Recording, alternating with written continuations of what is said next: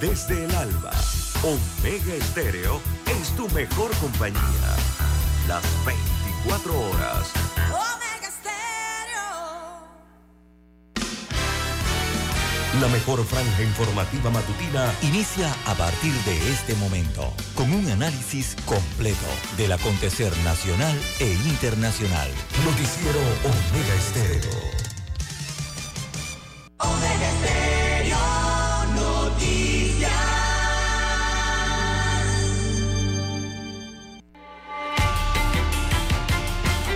Continuación, los titulares, con los hechos que son noticias hoy.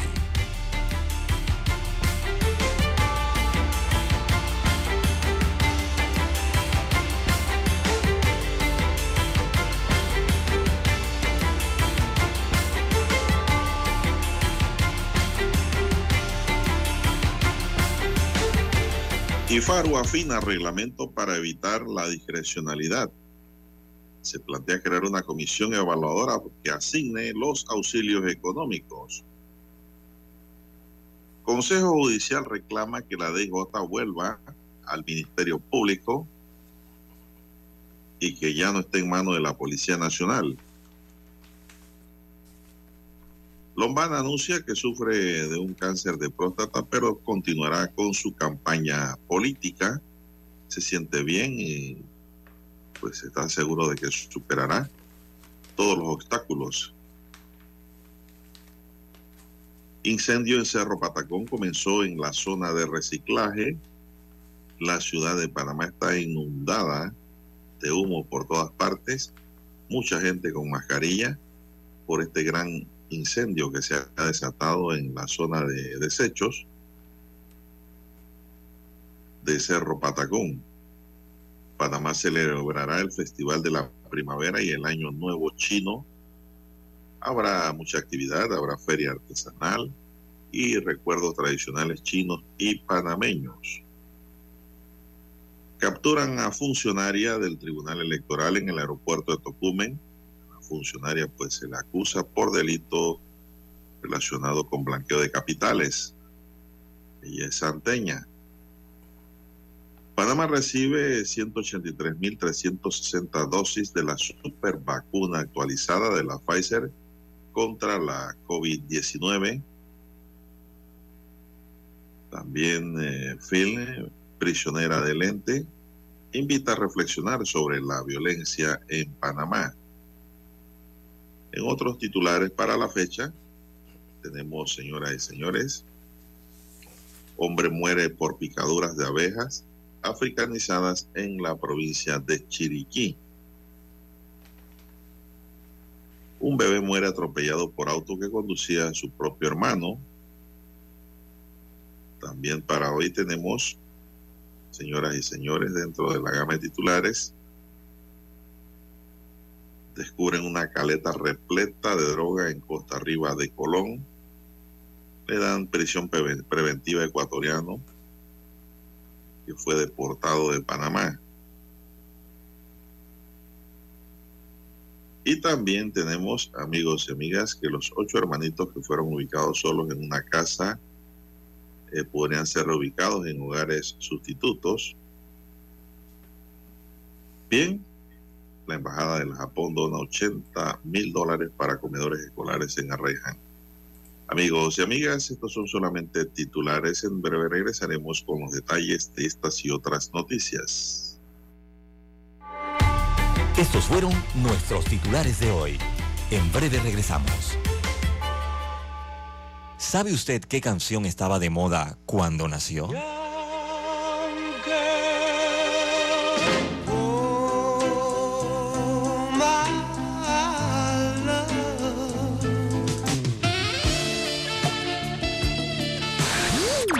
Cuando el hombre llegó a la luna, ¿cuál era el tema que estaba sonando en la radio?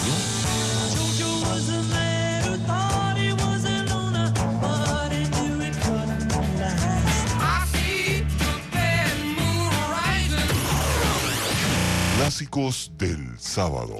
Todos los sábados, por Omega Estéreo, la radio sin fronteras.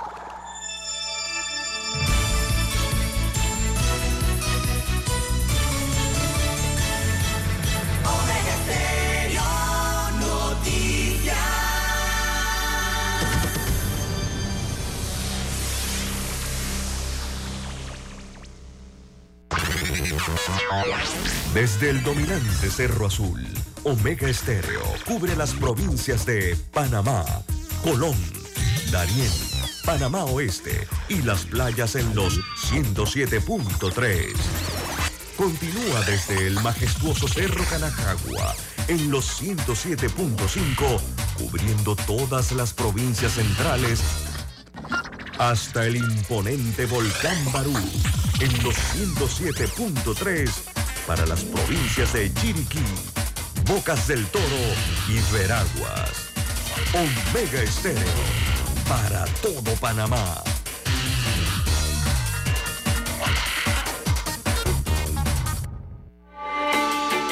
Noticiero Omega Estéreo.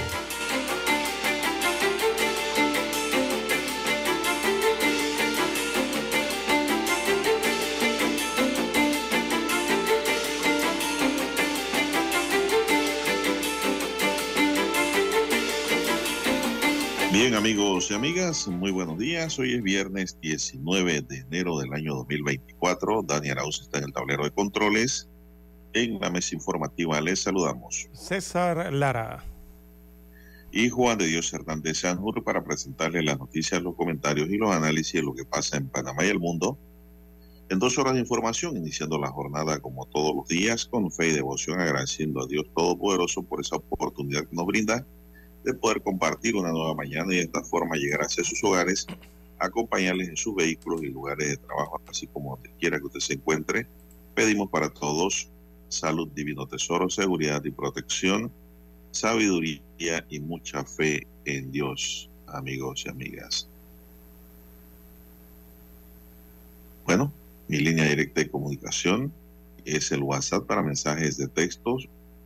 Es el doble doble seis catorce catorce cuarenta y cinco. Ahí me pueden escribir al doble seis catorce catorce cuarenta y cinco para cualquier información que me quiera enviar cualquier pregunta o consulta pues ahí estamos anuente a darle su respuesta.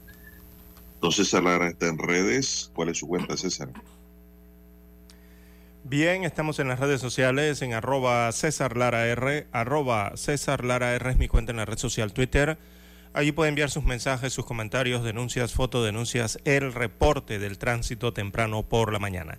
Recuerde esos incidentes o los ya accidentes, estas situaciones que usted se encuentra en la vía, eh, puede enviarlas allí, información que le sirve al resto de los conductores. Buenos días, Daniel Araúz, allí en la técnica. Eh, también a usted, don Juan de Dios Hernández, y a todos los amigos oyentes a nivel de la República de Panamá provincias, comarcas el área marítima donde llegan las señales de Omega Estéreo, cubre todo el territorio nacional. También los que están en omegaestereo.com, cobertura a nivel mundial, al igual que en Tuning Radio. A los amigos oyentes que ya nos sintonizan a través del canal 856 de Tigo, televisión pagada por cable a nivel nacional. Omega Estéreo llega a su televisor, a la comodidad de su hogar. Y también los muy buenos días a los amigos oyentes que ya eh, nos tienen con ellos en su aplicación eh, de su dispositivo móvil o su celular. Eh, sí, la aplicación, el apps de Omega Stereo, si usted no lo tiene, lo puede descargar eh, desde Google, ¿verdad? A través de nuestro nombre, nos busca allí, descarga para su dispositivo móvil o su celular y nos puede escuchar. Así que bienvenidos sean todos a esta emisión informativa. bueno, si le pregunto cómo amanece para hoy, don Juan de Dios seguramente me va a decir que amanece en medio del humo, y tóxico, por cierto, ¿ah? que cubre la ciudad de Panamá. ¿Cómo amanece para hoy, don Juan de Dios? Bueno, yo no estoy invadido de humo, don César. ¿Por qué? Yo estoy en su provincia. Ah, se encuentra a 150 kilómetros de, ciudad. Ah, entonces sí, usted está con aire puro. Por ahora aire contaminado. Ah, se salvó, don Juan de Dios. ¿Y cómo está eso? Usted, ahora le pregunto a usted cómo amanece allá. Bueno, la verdad, don Juan de Dios, pareciera que estuviésemos en Londres. Así, cuando se muestra la neblina sobre la ciudad que usted no ve a más de 5 o 10 metros de distancia. Bueno, así estamos en Ciudad Capital en este momento y no eh, por lo grato de alguna neblina, don Juan de Dios, natural, no. Eh, la situación es que hay una gran nube de humo y ese humo es tóxico y es un humo que ha llegado eh, sobre la ciudad capital y también hacia las afueras eh, producto de este incendio que se desató el día de ayer en el vertedero, en el relleno sanitario, en el basural de Cerro Patacón, don Juan de Dios, ubicado en el corregimiento de Ancón, muy cerca, recordemos, a la ciudad capital, donde vive la mayoría de las personas aquí en el país y está afectando a toda la ciudad, don Juan de Dios, eh, sobre todo desde ayer tarde, ¿no? Y la noche, que muchos eh, se preguntaban por qué ardían los ojos, le molestaba la vista ayer, o esto, ¿no? Eh, de la garganta. Y bueno, con las horas, el transcurrir de las horas, don Juan de Dios, se han enterado entonces de el incendio en este mayor vertedero del país que está generando esta inmensa nube de humo, repito, tóxico, que roza entonces la capital de la República. Así amanece hoy eh, la ciudad capital, don Juan de Dios, y buena parte de la periferia eh, de la misma. Hay que hacer un llamado, sobre todo en horas de la madrugada, eh, a los conductores. Y el humo, el, el humo, este humo blanco, es tan intenso, don Juan de Dios, que usted no ve a más distancia de, más de 10, 15, 20 metros, eh, ya usted no, no, se ve claramente la carretera y por ende tampoco a los peatones o lo que venga enfrente suyo. Así que mucho, mucha precaución a los amigos conductores eh, en medio eh, de la ciudad que circulan ahora con estas condiciones, ¿no? producto de este incendio que se ha registrado en Cerro Patacón. Así que a tener mayor precaución también a los peatones, eh, don Juan de Dios. Bueno, la autoridad de aseo urbano y domiciliario confirmó que el incendio de Cerro Patacón comenzó en el sector destinado al reciclaje. De acuerdo con aseo, tras controlar el incendio en el verdadero, se iniciará una investigación para determinar él o los responsables del siniestro. Luego de detectado el incendio, los residentes del área metropolitana de Panamá comenzaron a quejarse debido al humo y el olor procedente de Cerro Patacón. Por esta situación, el cuerpo de bomberos recomendó mantener puertas y ventanas cerradas, utilizar los sistemas de aire acondicionado, usar mascarillas y de considerar lo necesario alejarse de las áreas afectadas por el humo y el olor si no se soporta. También los ciudadanos se quejaron de dificultades para respirar y ardor y mucho picor en los ojos. Según el Cuerpo de Bomberos de Panamá, más de 30 bomberos trabajan en el centro de Cerro Patacón en las labores de extinción de este incendio. Los puntos en donde fueron detectadas las llamas se les conoce como el área de llantas y la montaña. Esto es lo que tiene pues a la ciudad de Panamá ahora mismo inundada en humo y con mucho, eh, don César, olor a basura quemada. A basura quemada, Olor a quemado. Así que, y es tóxico, eso evidentemente es tóxico, ¿no? Eh, ya los bomberos han dado las recomendaciones, pues. Así es. La columna de humo eh, era visible, don Juan de Dios, desde varios puntos eh, de Ciudad Capital eh, al inicio de la noche de ayer, ¿verdad? La tarde, también la noche.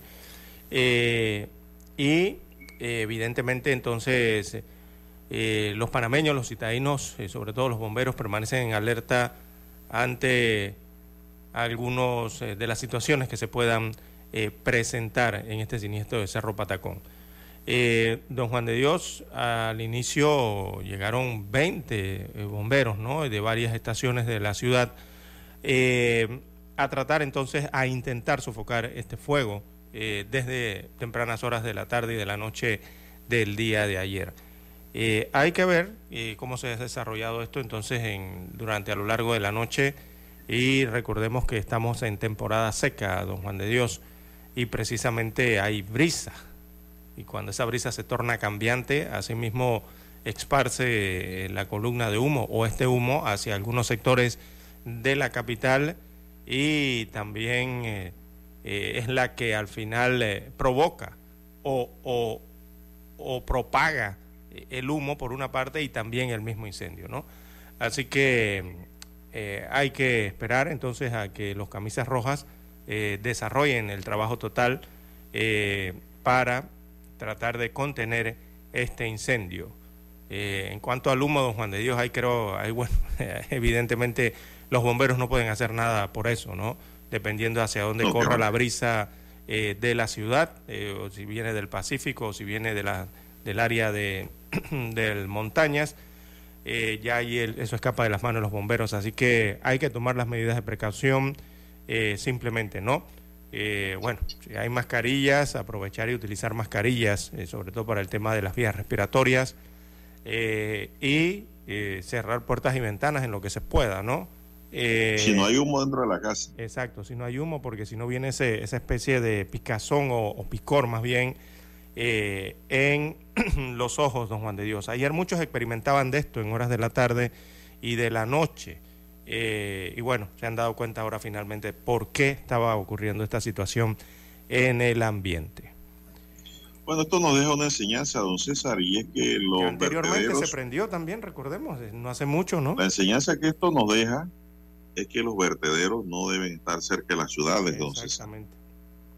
Cuando Patacón abrió, por esa área no había ni casa, no había nada, pero la ciudad se ha expandido hacia ese sector y hay muchas barriadas afectadas en el área, don César, Condado del Rey y las que están cerca del estadio.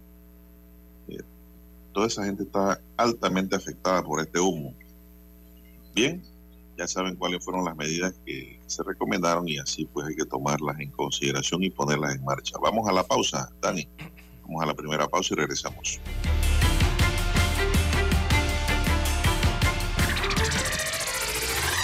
¿Quieres anunciarte en Omega Stereo pero no sabes cómo? Solo llámanos o escríbenos al 6675-0990 y buscaremos la mejor opción para tu marca, producto o empresa. Ya lo sabes, 6675-0990. No esperes más. En centrales telefónicas, la casa del teléfono es tu mejor opción. Te asesoramos y ofrecemos buena atención. Con años de experiencia, trabajando para ti. La casa del teléfono, ubicados en Via Brasil y Vista Hermosa. La casa del teléfono, líder en telecomunicaciones. La casa del teléfono, distribuidores de Panasonic. Ven a visitarnos. La casa del teléfono. 229-0465 Distribuidor autorizado Panasonic Desde el dominante Cerro Azul en los 107.3. 107.3. Continúa por el majestuoso Cerro Canajagua en los 107.5 para provincias centrales. Hasta el imponente Volcán Barú. Volcán Barú en los 107.3. Transmite Omega Estéreo, cadena nacional simultánea. Omega Estéreo, 24 horas en FM Estéreo. Noticiero Omega Estéreo.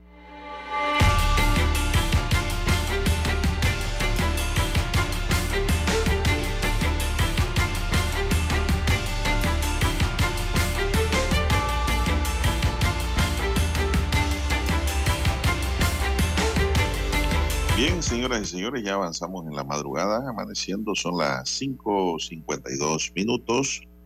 La Alcaldía de Panamá y la Autoridad de Tránsito y Transporte Terrestre han anunciado conjuntamente que a partir de este lunes 22 de enero darán inicio a un operativo de verificación de calcomanías vehiculares en todo en toda la ciudad y el todo el territorio panameño, es decir, para el interior también. Esta medida se llevará a cabo en colaboración con la Autoridad de Tránsito y tiene como objetivo principal verificar el cumplimiento de la obligación de retirar las calcomanías correspondientes al año 2023. Según lo establecido en el reglamento de tránsito circular con la placa vencida puede conllevar sanciones que ascienden a 50 dólares. Además se procederá a remoción con grúa, que será al vehículo que sea retenido hasta que el propietario regularice su obligación.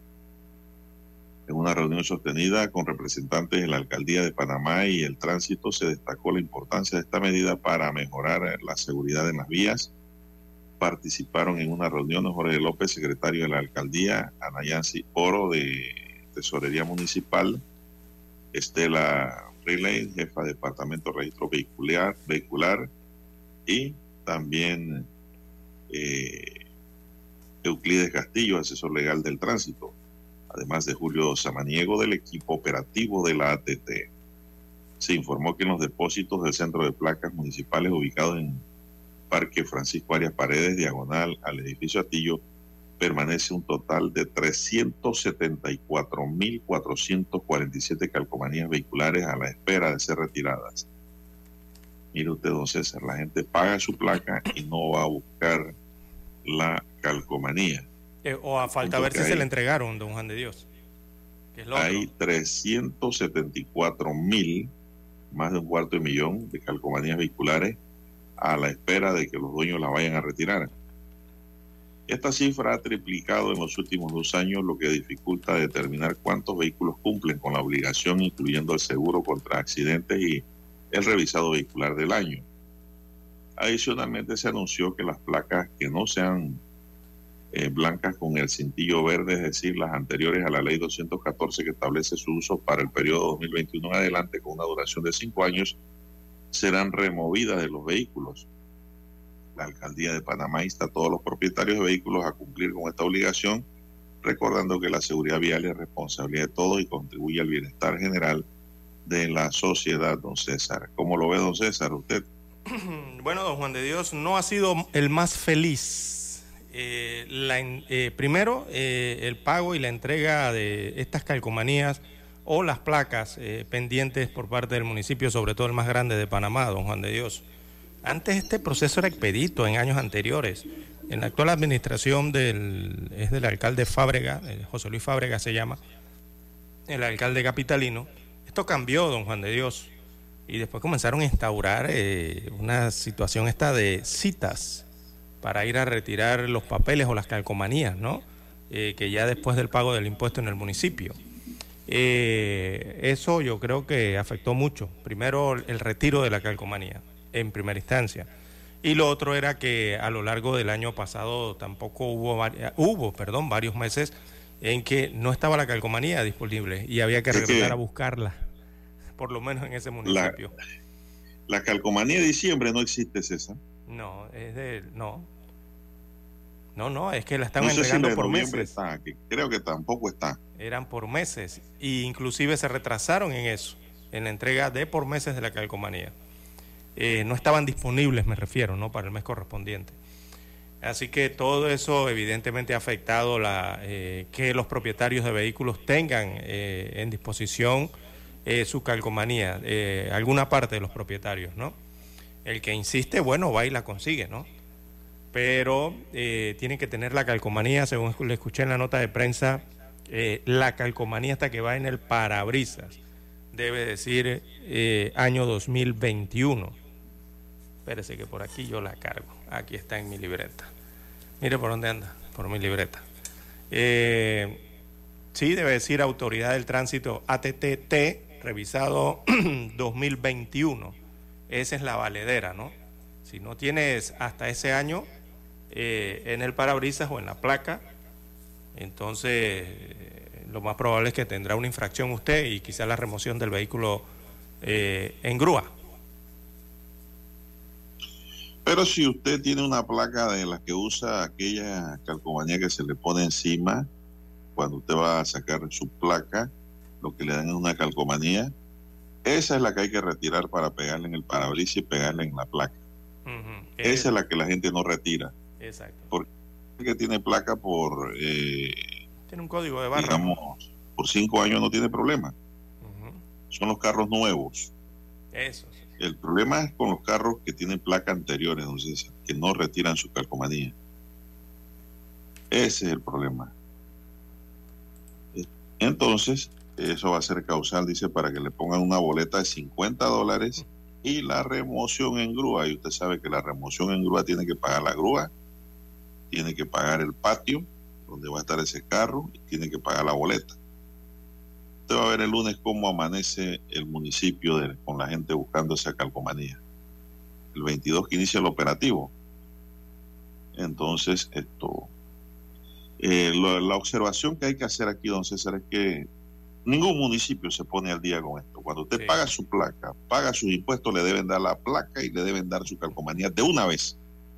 Sí, es que, es que es el mismo municipio. El problema con Entonces, esto ha ¿quién sido... le pone una multa al municipio Eh, bueno, eso por incumplir? es los derechos, ¿no? ¿De dónde viene el primer incumplimiento? El derecho del usuario y del contribuyente. Primero el usuario de las vías 1 y del Si no se al contribuyente. contribuyente. Exactamente. ¿Por qué? Porque aquí constantemente no- uno ve en los, los medios, los periódicos, eh, que el municipio anunciaba por lo menos tres meses después la entrega de calcomanías para un mes anterior.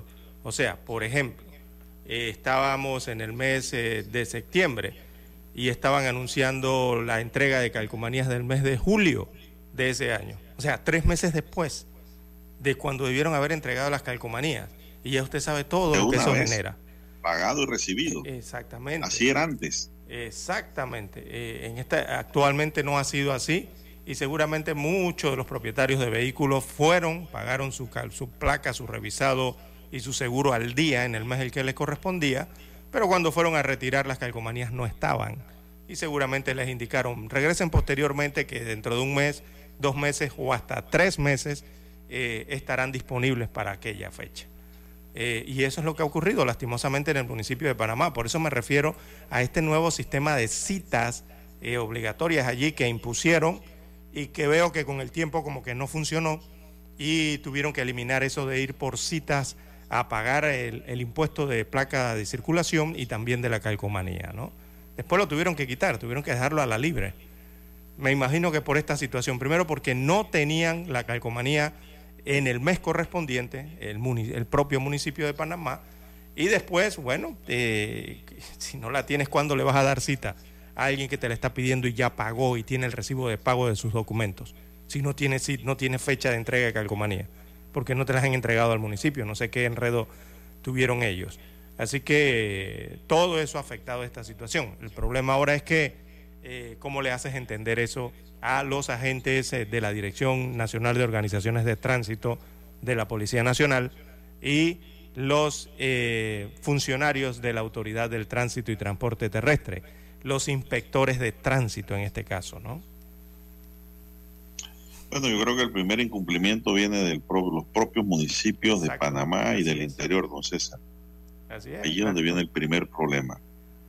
Por lo menos en el interior te dan un papel y te dicen, puedes circular hasta tal fecha sin la calcomanía. Después de esa fecha, si un policía te sorprende en la calle y está vencido, don César, el permiso, te pone la boleta.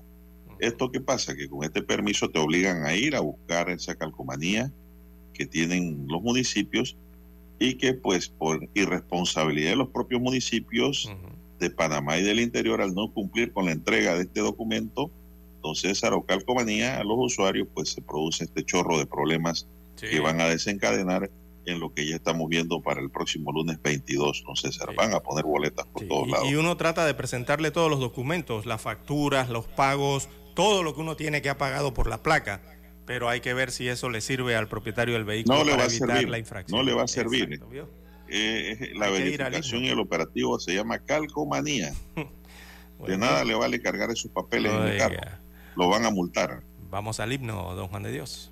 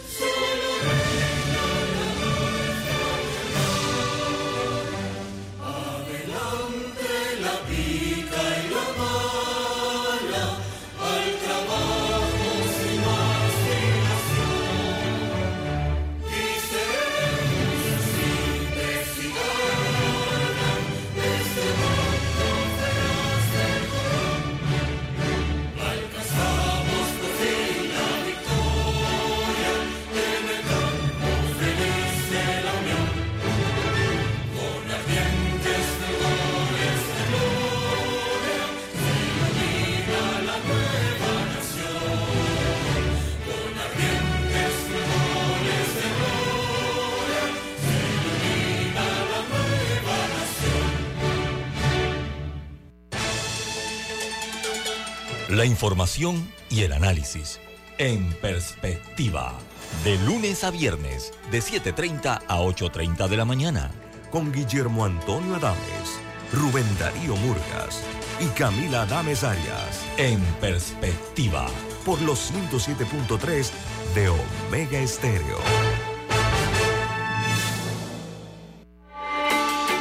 Noticiero Omega Estéreo.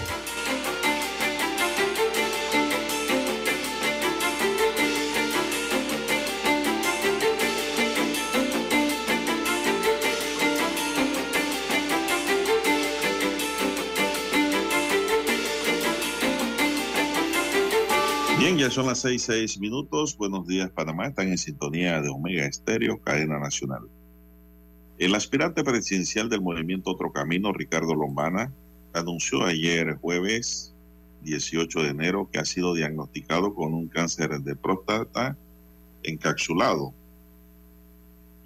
A pesar de esta noticia, pues Lombana afirmó encontrarse en un buen estado de salud y de ánimo y confía en superar esta enfermedad ya que fue detectada en una fase temprana. En un, es un firme compromiso, en un firme compromiso el líder político aseguró que continuará con su campaña, su camino hacia la presidencia de la República, destacando su determinación de no utilizar su enfermedad como una herramienta de manipulación en la contienda política, más bien lo hizo para ser serio y responsable con el electorado. Lombana expresó con renovada energía su optimismo frente a este desafío. Estoy más decidido y fuerte que nunca, dijo el joven político. El fundador de Moca reveló personalmente su condición para evitar la difamación constante que ha enfrentado con respecto a su candidatura, eh, pues que le inventan tantas mentiras con el fin de desbancarlo de la posición en que lo tienen los panameños. Subrayó que comparte esta información movida por el amor y el apoyo de su familia y su fe en Dios. A pesar de la dificultad inherente a recibir tal diagnóstico, Lombana insistió en la tranquilidad de que su tipo de cáncer es completamente tratable. Es un momento difícil para cualquier persona, solamente al escuchar esa palabra. Además, con la tranquilidad que es un tipo de cáncer totalmente curable, enfatizó el político. En respuesta a esta noticia, diversas figuras políticas expresaron su apoyo, su solidaridad con Lombana, como José Isabel Landón, que le envió mensaje de apoyo, Rómulo Roth, también resaltando la importancia de la detención temprana de este cáncer, Martín Torrijos, Vivian, todos le enviaron su mensaje de solidaridad eh, así como distinguidas personalidades del mundo político, económico y social. Zulay Rodríguez coincidió recientemente con Lombana en un foro y expresó sus mejores deseos y fuerzas para enfrentar este, este desafío. Igualmente hizo lo mismo José Gabriel Carrizo, que lamentó el diagnóstico junto a su esposa. Más de 3 millones de panameños están llamados a las urnas el próximo 5 de mayo para elegir al nuevo presidente y vicepresidente, a los diputados del Parlamento Nacional, del Parlamento Centroamericano también, 81 eh, alcaldes, 701 representantes y 11 alcaldes de todos, todos con sus respectivos suplentes para el periodo constitucional que arranca el primero de julio de 2024 al 30 de junio de 2029. Así que pues el dirigente y presidente eh, y creador del movimiento Otro Camino, el independiente, por llamarlo así, porque realmente es independiente, eh, Ricardo Lombana, pues hizo este anuncio ayer, eh, don César, y las redes se prendieron. Hubo mucha reacción, mucha reacción de solidaridad con el político, y él mismo pues ha dicho de que continuará en su campaña política, que se siente bien y que este es un tipo de cáncer encapsulado que se puede controlar. Eh, sí. Bueno, don César, este es el mal de los hombres. El cáncer de próstata. Bueno, sí. Así como las mujeres tienen debilidad en el cáncer de mama o cáncer cervicoterino, este cáncer es el que ataca a los hombres. Así es. Al sexo masculino. Y el tema, don César, eh, es de que su detección temprana te garantiza seguir viviendo. Así es. Don César. Eso es debido a los constantes chequeos, ¿no? Así es, por eso es que hay que visitar al médico todos los años, don César. Porque, digo, ya lo dije, esta es la enfermedad que padecen los hombres. Así es. Y nada de miedo en el mundo entero, don César. Así es. Eh, pienso, don César, que en esta coyuntura, pues ya con este anuncio, el candidato eh, Lombana, eh, con el anuncio solo ya yo creo que ha adquirido un compromiso, don César, que ningún gobierno ha cumplido y que han prometido, que es la construcción de un verdadero instituto oncológico nacional, don César, para todos los panameños. Los que hemos estado en ese instituto, don César, por X o Y motivo, esto hemos, nos hemos podido percatar del hacinamiento que existe allá en las faldas del Cerro Ancón, la falta de estacionamiento, que es otro problema, y la cantidad de policías poniendo boleta a la gente enferma o a la familia que lleva a sus enfermos. Todos esos actos inhumanos, don César, tienen que ser erradicados a partir de junio del 2024. Y yo creo que el joven político, porque es joven, esta enfermedad ha atacado muy joven a Lombana. Lombana yo creo que no llega ni a 50 años. Sí, está dentro de los dos eh, candidatos más jóvenes, ¿no? A la contienda electoral. Eh, eso es eh, importante destacarlo. que por ciertas ya con esto él ha firmado un compromiso. Él no lo tiene que decir, pero es obvio. Obviamente, es, esto público y notorio de que él ya tiene un compromiso moral y de seguro de ganar la presidencia lo va a hacer, don César. Y ese fue un comentario que le hice personalmente hace tiempo, de que había que atacar ese problema y corregir, de que ningún gobierno le ha metido la mano de verdad al oncológico, don César y eso es un compromiso y una necesidad para todos los panameños. Y ojalá pues esto eso se pueda cumplir. Bien. Que si no lo hace el presidente Lombana ganando la presidencia, que lo haga el que gane. Ah. Pero eso es una necesidad, un buen instituto oncológico para todos los panameños en Panamá, don César.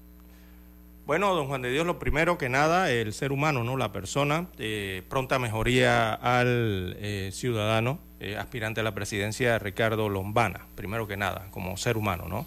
Ojalá tenga una pronta mejoría y trate corre bien entonces esta afección que tiene, esta enfermedad.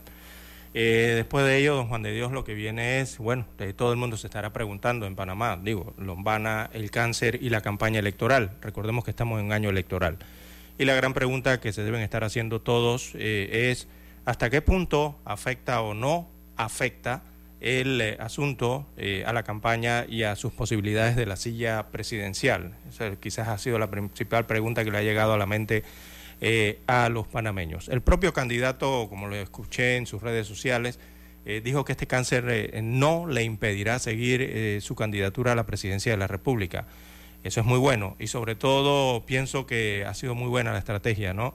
Eh, que ha adoptado, sobre todo de anunciar públicamente y a tiempo, don Juan de Dios, anunciar a tiempo su padecimiento eh, ha sido lo más acertado y lo más correcto eh, en lo que tiene que ver en, su campaña, ¿no? Sobre todo informar claramente que es un cáncer descubierto en etapa temprana, y que es curable, sobre todo, esa palabrita que utilizó, curable. O sea, eso de que está encapsulado no significa que es curable. Y ya sus médicos o su equipo médico evidentemente decidirán eh, en los próximos días o semanas o a futuro eh, si es posible hacerle una cirugía para extirparle el tumor, ¿no? Eh, lo antes posible, si es posible. Y en medio entonces, o se dé antes o se dé en medio de la campaña, o se dé después eh, de las elecciones generales. Eso su equipo médico lo va a valorar y lo va a establecer, ¿no? Según sus exámenes eh, que le vayan a hacer a Lombana. Entonces, don Juan de Dios, recordemos que todas estas situaciones afectan sobre todo el ímpetu ¿no? de los candidatos de alguna u otra forma. Aunque sí hay que destacar que esta campaña electoral, don Juan de Dios, no es igual a las campañas electorales anteriores. Eh, y cuando me refiero a que no es igual, eh, me refiero a, las movilizaciones que se hacen a nivel nacional de unas campañas electorales. Ya lo hemos venido, ya se ha visto desde hace un, eh, campañas electorales anteriores, don Juan de Dios. Eso de las grandes movilizaciones y recorridos ha ido poco a poco en descenso, ¿no? Y eso obedece al tema también de las redes sociales, que facilitan también el tema de hacer llegar el mensaje a los electores. Pero eh, bueno, habrá que establecer estrategias y un plan entonces, eh, evidentemente en su campaña y sus médicos eh, para Ricardo Lombana. Recordemos que Lombana no es el único candidato que está padeciendo o, tiene alguna enfermedad y que está corriendo para estas elecciones generales. Hay otros candidatos políticos también que están con padecimientos y también están en esta carrera por la presidencia de la República. Tenemos que hacer la pausa y eh, Ricardo Martinelli Berrocal es uno de ellos, don Juan de Dios. Ah, sí. Eh, ¿Qué tiene? Tenemos que hacer la pausa, don Juan de Dios, y ampliamos un poquito más el tema. Hay que cumplir la pausa primero. Escuchar Omega Stereo es más fácil que nunca. Solo busca la aplicación de Omega Stereo en Play Store o App Store y descárgala gratis. No te pierdas los mejores programas y tu música favorita. Descarga la app de Omega Stereo y disfruta las 24 horas donde estés. Noticiero Omega Estéreo. Desde los estudios de Omega Estéreo, establecemos contacto vía satélite con la voz de América. Desde Washington, presentamos el reportaje internacional.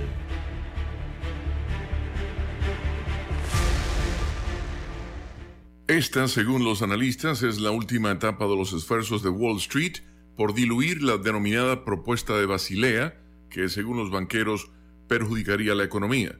Los comentarios sobre la norma y otros dos importantes proyectos de capital bancario y deuda a largo plazo que pretenden reforzar la seguridad y solidez del sistema bancario nacional, según la agencia Reuters, la fecha límite ofrece a los bancos una oportunidad clave para intentar remodelar la propuesta de Basilea, que han combatido intensamente con grupos de presión y campañas públicas de publicidad y en los medios de comunicación.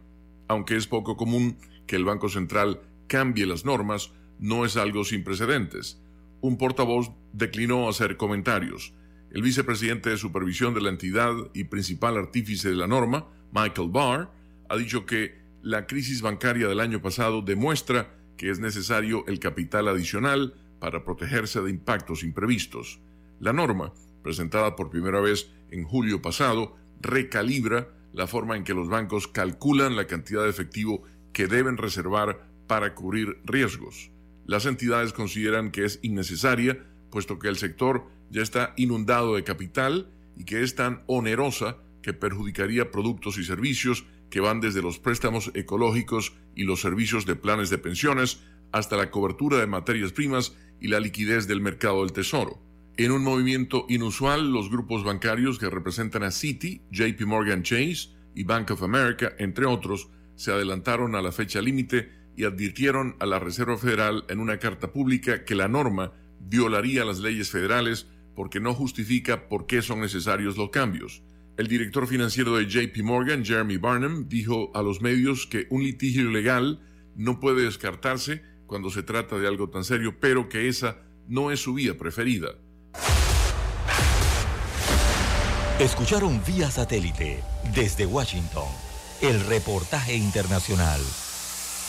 Omega Estéreo, cadena nacional. Desde el dominante Cerro Azul, Omega Estéreo cubre las provincias de Panamá, Colón, Darién, Panamá Oeste y las playas en los 107.3. Continúa desde el majestuoso Cerro Canajagua en los 107.5, cubriendo todas las provincias centrales hasta el imponente volcán Barú en los 107.3 para las provincias de Chiriquí, Bocas del Toro y Veraguas. Omega Estéreo para todo Panamá.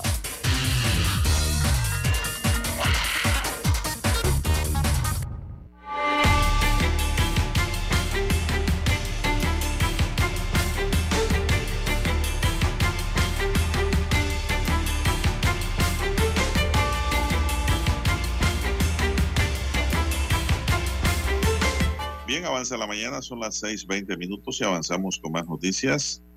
El Consejo Judicial, presidido por el Procurador General de la Nación, Javier Caraballo, planteó la necesidad de que la Dirección de Investigación Judicial sea reintegrada al Ministerio Público. Este pedido fue planteado por Caraballo ayer en cortesía de sala del Pleno de la Corte Suprema de Justicia, donde entregó a la magistrada María Eugenia López el informe de gestión del Consejo Judicial correspondiente al periodo 2023-2024. El procurador Caraballo expresó que la rendición de cuentas se da en cumplimiento a la Ley 53 del 27 de junio de 2015 que crea la carrera judicial y ordena al organismo presentar los resultados obtenidos cada periodo. Destacó que en este periodo quedaron instaladas dos comisiones para abordar reformas necesarias a la estructura organizacional del órgano judicial y la otra dedicada al análisis detenido de la adscripción y posible reintegro al engranaje del Ministerio Público de la Dirección de Investigación Judicial, actualmente ubicada en la Policía Nacional, lo cual dada su naturaleza, se presenta como una necesidad lógica con miras a optimizar su funcionamiento y potenciar su eficiencia en la investigación judicial. La entidad antigua Policía Técnica Judicial estaba adscrita hace más de una década al Ministerio Público. Caraballo resaltó además que la labor anual del Consejo resultó altamente efectiva con la decidida participación de todos los integrantes, logrando que el periodo 2023-2024, durante el cual fungió como presidente, abordar temas de gran relevancia como la necesidad de contar con la evaluación de costos asociados a los procesos judiciales en las distintas jurisdicciones, la revisión de la Ley 40 de 1999 que establece el régimen especial de responsabilidad penal para adolescentes, la emisión de conceptos favorables para el cierre del juzgado tercero de trabajo de la, sección, de la tercera sección, ubicado en el distrito de Barú, provincia de Chiriquí. Lo que no dice la nota, don César, y no sé si lo dijo el procurador encargado en esta reunión del Consejo Judicial, cuáles son las causas y por qué es necesario cambiar la Dirección de Investigación Judicial de la Policía Nacional al Ministerio Público? Esas son las preguntas que hay que hacer y las respuestas que deben surgir, César, porque digo, tiene que haber alguna razón, ¿no? Que motiva su, su propuesta. Sí, Pero no se dice aquí en la noticia. ¿Qué situaciones están experimentando? Bueno, eso tiene que ser eh, los reportes, ¿no? O eh, eh, si funciona mejor dentro de una esfera o dentro de otra esfera, de un paraguas o dentro de, dentro de otro paraguas. Eh, pero no lo dice, no, no, no argumentan el por qué. Bien, don Juan de Dios. Es lo importante. Sí, las 6.24, 6.24 minutos de la mañana en todo el territorio nacional. Bueno, eh, don Juan de Dios, siguen las fatalidades, siguen las muertes en las calles. Las calles siguen tiñéndose de sangre y no precisamente por la violencia de las armas, sino en los accidentes de tránsito, don Juan de Dios. El último reporte de las autoridades destaca dos fallecimientos más, dos muertes más por accidentes de tránsito en las últimas 24 horas. Y mire usted que lo que llevamos diciendo día con día aquí, don Juan de Dios. ¿ah? Eh, así que se han registrado dos muertes adicionales por accidentes de tránsito, eh, una en la provincia de Chiriquí y otra en la provincia de Coclé. Eh, esto entonces suman, ya van 22 víctimas fatales en los 18 días del mes de enero y de este año 2024. Así que 22 eh, fallecidos por accidentes de tránsito o viales eh, en lo que va del mes de enero, por lo menos hasta el 18 de enero. Así que va por arriba de cuatro eh, las víctimas respecto a los días que han transcurrido del mes de enero. Veamos las víctimas, don Juan de Dios. Un hecho se dio en Chiriquí, en la vía principal de Burica eh, en el occidente chiricano, allí se registró una víctima fatal. Esta tiene que ver entonces con este accidente de motocicleta en el que falleció una joven de 24 años de edad en Chiriquí. Eh, está dentro del reporte. Y también en la provincia de Cosclé, en la carretera nacional eh, hacia Toabré, hacia el corregimiento de Toabré, esto es hacia la montaña de Coclé, ocurrió otro accidente, pero este accidente, don Juan de Dios, había ocurrido entonces en el 14 de enero. Eh, la víctima, el, el, lesionado estaba en el hospital y lastimosamente falleció el día de ayer. Así que estas dos víctimas eh, fatales entonces se suman al reporte de los accidentes de tránsito. Repito, van 22 muertes eh, por accidentes de tránsito en 18 días transcurridos del mes de enero, eh, don Juan de Dios. Y siguen los atropellos. Un ¿ah? accidente, don César, hubo un accidente fatal en Veraguas, registrado hoy en los diarios, y es que... El del niño. Don César, hay que tener mucho cuidado donde hay niños en las casas. Siempre lo he dicho, hay que tener cuidado cuando usted va a salir de su casa o cuando va llegando un niño de un año murió en la comunidad de la Trinidad de Río de Jesús, en Veraguas, atropellado por el vehículo tipo pick-up de propiedad de su propio hermano. Esto ha dejado consternado a todas las familias del sector. De acuerdo a la información suministrada a los investigadores, todo se dio cuando el conductor de 19 años iba llegando a su casa y el pequeño salió a su encuentro sin que éste se percatara de la presencia de su hermanito al frente, registrándose este atropello, don César. Qué dolor da esto. El niño, con serios golpes y heridas, fue llevado al hospital de Veraguas, donde lamentablemente murió. Una fuente de la policía de Veraguas confirmó que esta nueva víctima ya suman a tres las personas que han muerto por accidentes en lo que va este de este año 2024 en Veraguas. Así es. Así que esto ocurrió, don César. Hay que tener mucho cuidado donde hay niños. Los niños son inocentes, ellos no saben. Ellos cuando ven llegar el vehículo de su familiar, pues salen en su recibimiento con felicidad, don César. La persona con felicidad, exactamente. Y ocurren lamentablemente estas tragedias. Se encuentra con este problema. Hay que tener mucho cuidado cuando va a salir, cuando, va a, reversa. En retroceso, exacto. tener los niños a la vista y sobre todo los que, tienen, los que tienen estos vehículos altos, don Juan de Dios, estos, estos sub y estos pick-up. Eh, allí es donde se presentan las mayores problemáticas, ¿no? Por, evidentemente la altura y la visual, ¿no? Del conductor, tiene poca visual. Hay que tener mucho cuidado, eh, las madres, ¿verdad? Y los padres eh, con sus hijos en casa. Hasta allí, dentro de la casa, ocurren estos accidentes que tienen que ver con tránsito.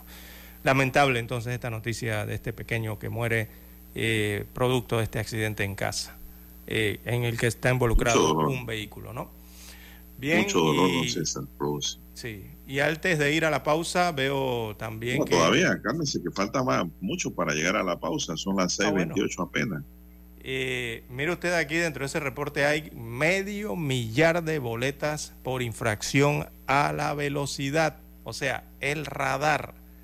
Eh, medio millar, o sea, 499 eh, tienen específicamente, casi medio millar.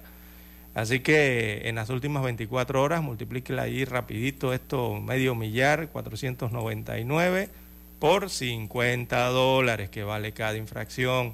Son 24.950. Oiga, casi 25 mil dólares diarios. Y antes de ayer, ayer recogieron por allí 23 mil. Y antes de ayer habían recogido 27 mil. Así que así se van eh, entonces con estas infracciones eh, por radar, amigo oyente, y esas las paga usted. ¿ah? Eh, usted tiene que abrir su cartera para sacar esos 50 dólares cada vez que lo detectan por radar por andar en exceso de velocidad, sobre todo en la carretera panamericana. Así que... Bueno, para cerrar este bloque, tenemos que la Policía Nacional de Panamá logró la detención en el aeropuerto internacional de Tocumen de una funcionaria pública panameña que venía de Europa, quien se encontraba requerida con una notificación roja de Interpol por su participación supuestamente en delitos relacionados con drogas y blanqueo de capitales. La captura se llevó a cabo en el marco de la llamada Operación Alpes que desarrolló y desarticuló una red criminal internacional. La notificación roja contra la funcionaria que, según redes sociales, trabajaba en el Tribunal Electoral fue emitida el 15 de enero de 2024 como resultado de, los, de la operación Alpes, una acción policial llevada a cabo el 10 de enero en diversas provincias de Panamá, incluyendo Los Santos, de donde esta joven es procedente. Herrera, Coclé, Panamá, Panamá y Darién. En dicha operación se logró la aprehensión de 73 personas vinculadas a la estructura criminal, así como el decomiso de más de 1.9 millones de dólares en efectivo. Además, se del decomiso de los fondos, las autoridades incautaron más de 1.6 millones de dólares en vehículos de lujo y prendas de alto valor, evidenciando la magnitud de la red delictiva desmantelada. La funcionaria hasta ahora detenida bajo la gravedad sospechosa de desempeñar un papel clave en esta organización criminal transnacional. La operación Alpe ha sido considerada como uno de los golpes significativos contra el crimen organizado en el país. Bien, vamos a hacer un alto aquí, don César, porque tenemos que escuchar el periódico. Omega Estéreo, cadena nacional. La información y el análisis en perspectiva. De lunes a viernes, de 7.30 a 8.30 de la mañana. Con Guillermo Antonio Adames, Rubén Darío Murgas y Camila Adames Arias. En perspectiva. Por los 107.3 de Omega Estéreo.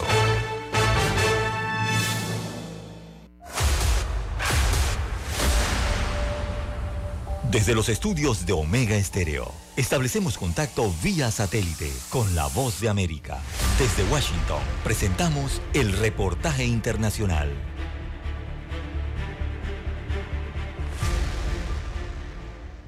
Aunque el Poder Electoral de Venezuela aún no ha anunciado la fecha de las elecciones presidenciales previstas para este año, el comando de campaña de la candidata presidencial opositora María Corina Machado presentó el denominado aparato de integridad electoral, definido por Machado como la red de organización, seguridad, participación y vigilancia electoral más poderosa que ha existido en el país. Henry Alviares, coordinador de Vente Venezuela, la organización política liderada por Machado, anunció que el equipo estará conformado por más de 600.000 personas. Nuestras funciones serán la captación para precisamente estimular la participación, organizarnos en función de la fecha y del evento electoral que se debe dar este año, procurar la participación de los venezolanos dentro y fuera del país, crear las condiciones de seguridad ciudadana y por supuesto de protección del voto Alviares insistió en que el objetivo es lograr un cambio en el país. Haciéndole un llamado al PSUV, a Maduro como candidato o que pongan. Ellos arrancaron una campaña electoral.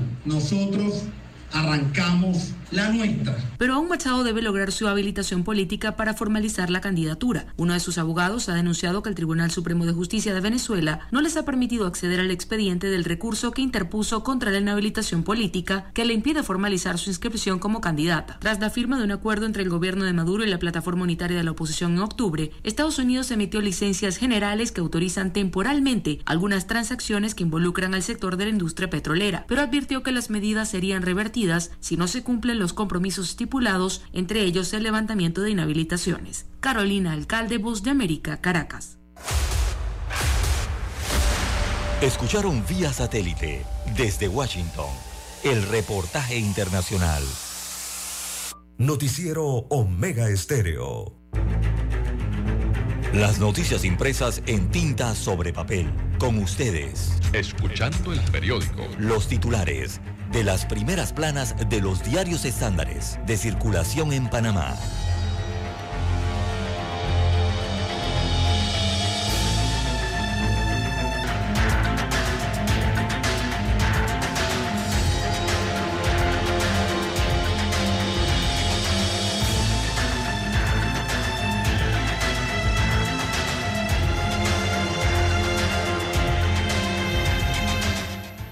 Bien, amigos oyentes, el diario La Prensa titula para este viernes 19 eh, de enero del año 2024, sector marítimo pierde el 50% de ingresos. Veamos lo que dice este, esta información sobre servicios marítimos.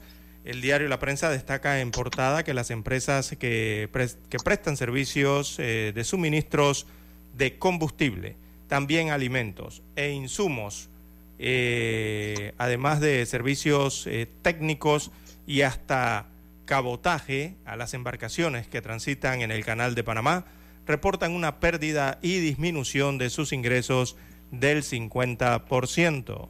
Según alertó el presidente del Consejo Empresarial Logístico, él es de nombre Hugo Torrijos, eh, la industria marítima auxiliar tradicionalmente atiende el 50% de los barcos eh, que transitan por el canal. Debido a la sequía, hasta finales de abril, la vía acuática solo podrá manejar 24 tránsitos diarios en comparación con los 38 que eh, se registran en condiciones de normalidad. Destaca hoy el diario La Prensa como principal titular. Eh, destaca entonces eh, los tránsitos se redujeron de 38 a 24 por día. Bueno, y esto lo está sufriendo el canal de Panamá, pero también lo está sufriendo el canal de Suez, ya que han anunciado varias navieras a nivel internacional que, numerosas ya diría, que esto que está ocurriendo en Suez los está obligando también a suspender el paso de sus flotas por el Mar Rojo. Así que Egipto, que es el que tiene el canal de Suez, quizás también va a experimentar esto que ya se está experimentando en Panamá, una baja en sus ingresos y en la logística que está alrededor del canal de Suez. Acá en Panamá también se sufre esto, pero por motivos de sequía. Bien, en otros títulos del diario La Prensa para la mañana de hoy, vence plazo para que el Ministerio de Ambiente aclare el paradero de 12 millones de dólares. Oiga, ¿cómo es que no saben dónde están los 12 millones de dólares? El ministro de Ambiente, de nombre Milciades Concepción, tiene hasta el día de hoy, viernes, para explicar a la Procuraduría de la Administración dónde están los 12 millones de dólares que Minera Panamá SA debía pagar en compensación, en compensación ecológica. En julio del año 2019, la Procuraduría recomendó al ministro de Ambiente el cobro coactivo de la deuda, pero no lo hizo. En más títulos del diario La Prensa para hoy, Circuito 83, dice la prensa que hay 42 candidatos para cinco curules. Este es el circuito que tiene que, que integran los corregimientos de eh, Ancón, Bellavista, Betania, Caledonia, Curundú, El Chorrillo, Pueblo Nuevo, San Felipe y Santa Ana. También eh, la prensa titula para hoy, nueva ley de medicamentos reducirá precios hasta el 30%. Veamos lo que dice la información. La Asamblea Nacional aprobó en tercer debate el proyecto de ley 1007 que reemplazará la ley 1 de enero del 2001 sobre medicamentos. La nueva norma pendiente de sanción debe reducir los precios de los medicamentos entre el 20 y el 30%. Yo quisiera saber cómo lo va a hacer. El proyecto promueve la participación de pequeños establecimientos farmacéuticos en las licitaciones públicas del Ministerio de Salud, también de la Caja del Seguro Social y los patronatos de salud. Esta iniciativa permite que el Ministerio de Salud y la Caja del Seguro Social realicen compras conjuntas a nivel nacional y en el extranjero a través de mecanismos expeditos.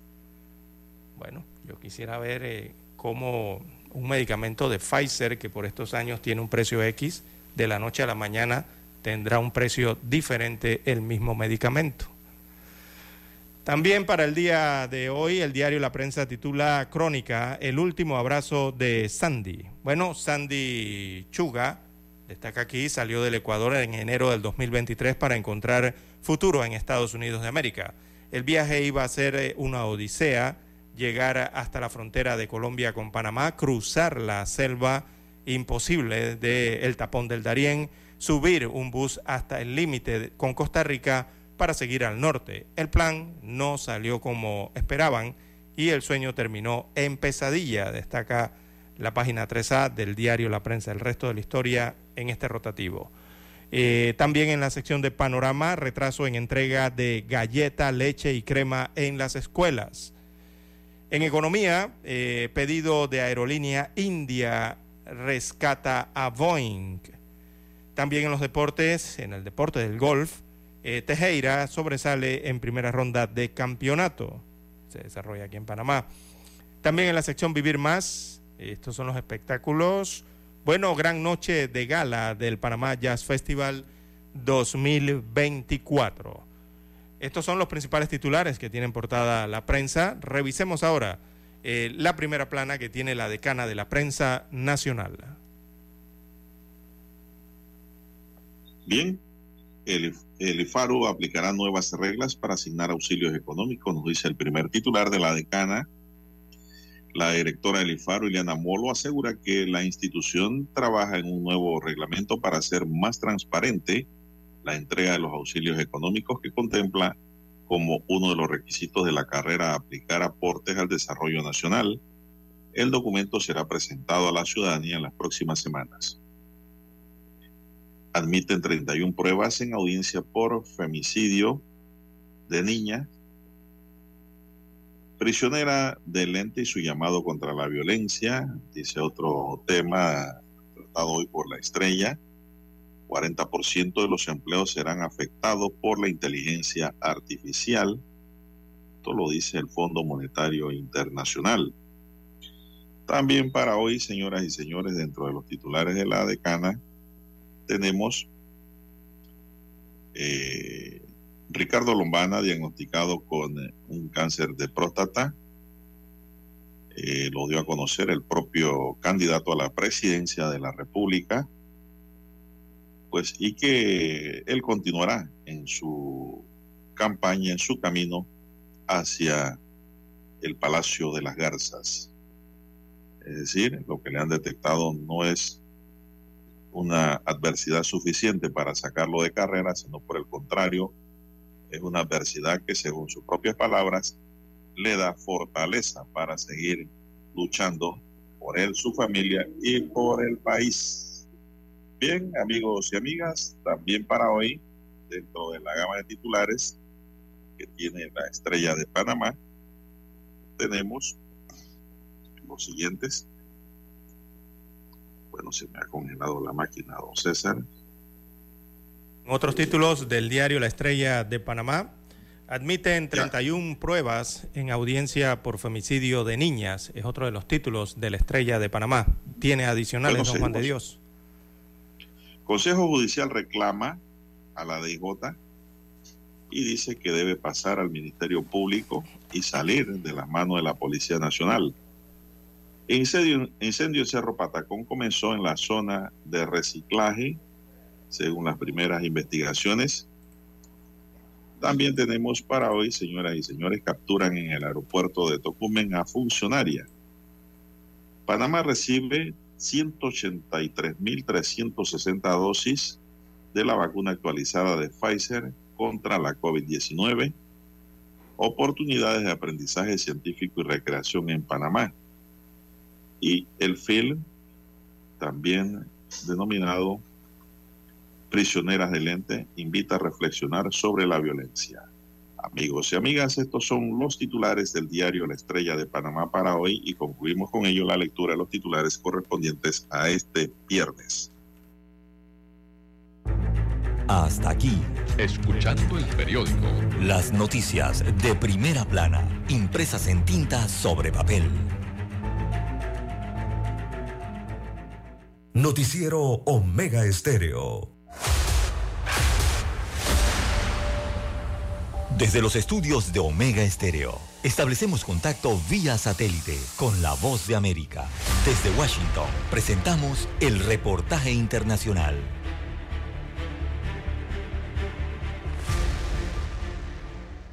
La ola de violencia que enfrentó Ecuador en las últimas semanas, a pesar de ser un país que hasta ahora había estado al margen de los graves problemas de inseguridad de otras naciones vecinas como Perú y Colombia, ha encendido las alertas de otros países de la región que se anticipan ante la potencial amenaza de las bandas delincuenciales y el crimen organizado. En Chile, por ejemplo, la más reciente encuesta CADEN, publicada esta semana, reveló que un 54% de los ciudadanos cree que es muy o bastante probable que en su país ocurran actos de violencia similares. En tanto, el presidente chileno Gabriel Boric solicitó un informe al ministro de Justicia y Derechos Humanos Luis Cordero para conocer la situación de las cárceles en la nación y evitar que ocurra algo similar a lo sucedido en Ecuador, donde las organizaciones criminales lograron el control total de los penales. En América Latina, un gran porcentaje de las cárceles están en manos de los mismos reclusos y son centros y escuelas del delito. Y en donde mientras más gente metemos presa, más carne de cañón sumamos para poder seguir con ese mismo círculo vicioso y nos... Además, luego de los hechos de violencia en Ecuador, las autoridades chilenas ordenaron realizar allanamientos masivos en 25 recintos penitenciarios del país y se dio la orden de fortalecer la capacidad de respuesta en caso de incidentes al interior de las cárceles. Sin embargo, el presidente chileno también enfatizó en la necesidad de avanzar en la reinserción social en los centros penitenciarios. Tenemos que tener la mayor protección a las víctimas, pero también hay que considerar a la persona que comete un delito como un ser humano que merece una oportunidad y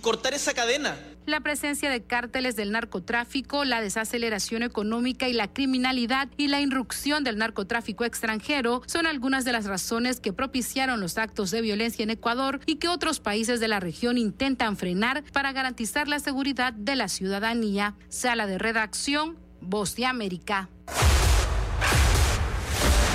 Escucharon vía satélite desde Washington el reportaje internacional.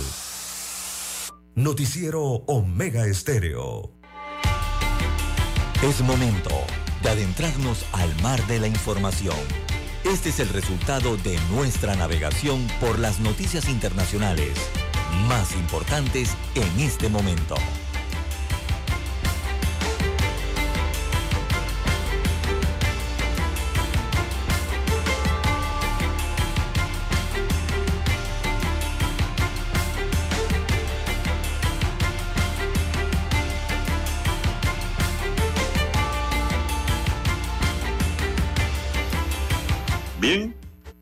Señoras y señores, vamos inmediatamente al plano internacional. Así es. A ver qué nos tiene la hoja de ruta internacional en materia de información.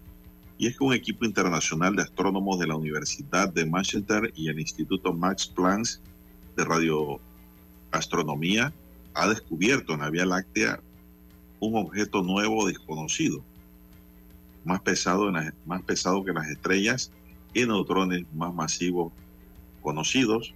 Es la información que hay ahora mismo en desarrollo, no hay mayores detalles, pero lo cierto es que han descubierto un objeto en la Vía Láctea, amigos y amigas. Usted sabe, cuando se trata de estos, estas noticias de lo desconocido, eh, llama la atención, ¿verdad?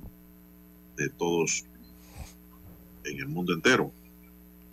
Son las 6:47 minutos, amigos y amigas, 6:47 minutos en su noticiero Omega Estéreo, el primero con las últimas. ¿Qué más tenemos, César, para esta mañana? Bueno, en Asia, en Medio Oriente, rebeldes hutíes reivindican ataque contra barco de Estados Unidos de América frente a Yemen. Así que los rebeldes hutíes han reivindicado estos bombardeos contra el navío estadounidense que atravesaba el Golfo de Adén abro comillas, cito, las fuerzas navales de las Fuerzas Armadas yemenitas, tal y como se autodenomina el brazo armado de los Hitúes, eh, llevaron a cabo una operación contra un navío estadounidense, el Chem Ranger, en el Golfo de Adén con varios misiles navales, varios de los cuales alcanzaron su objetivo, según indica o ha indicado el grupo rebelde en un comunicado.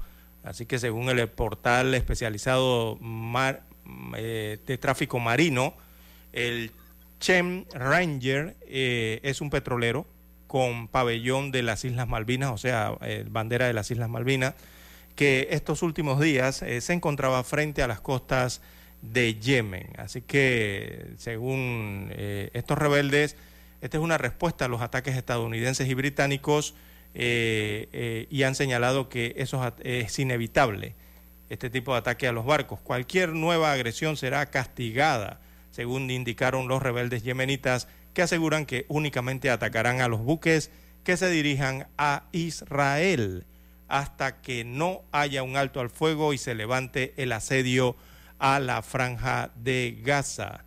Así que ayer Estados Unidos bombardeó por quinta vez emplazamientos de los en Yemen en respuesta a estos ataques a los navíos que se están dando en el Mar Rojo. Eh, estos ataques que según los rebeldes se realizan en solidaridad de los habitantes del territorio palestino, eh, bueno, han obligado a numerosas compañías navieras a suspender el paso de sus flotas por el Mar Rojo. Así que, bueno, todos entenderán lo que significa eh, que suspendan el paso. eh, más tiempo de, recorrido, eh, más dinero por el transporte de, esas mercancías y el, problema logístico que esto va a representar hacia el destino donde van estas mercancías, ¿no? estos países que están esperando este tipo de mercancías o servicios. Bien, las 6.52 minutos de la mañana en todo el territorio nacional. ¿Qué más tenemos, don Juan de Dios? Bueno, tenemos que el presidente de Estados Unidos, Joe Biden, minimizó ayer la contundente victoria del exmandatario Donald Trump en los caucus republicanos de Iowa y opinó que su contrincante no obtuvo tan buenos resultados. Trump se impuso el lunes a sus rivales en la primera cita de las primarias republicanas por un amplio margen al obtener 56.300 votos, es decir, el 51% del total. Bueno, no creo que Iowa signifique nada, respondió Biden al ser preguntado por la prensa en los jardines de la Casa Blanca sobre ese resultado. El líder demócrata argumentó que su principal rival político obtuvo solo unos 50 mil votos, el número más bajo de sufragios obtenido durante un para un ganador en los caucos de Iowa. La segunda ronda de las primarias republicanas tendrá lugar el próximo lunes en New Hampshire, donde el gobernador de Florida, Ron DeSantis, y el ex y la ex embajadora de Estados Unidos en la ONU, Nikki Haley, intentarán recortar distancias con un Trump que parece imbatible. Biden, quien busca su reelección para un segundo mandato en los comicios del próximo noviembre, se someterá a las primarias demócratas de Carolina del Sur el 3 de febrero, aunque no hay candidatos en su partido que puedan hacerle sombra hasta este momento. Son las 6.52 minutos, amigos y amigas.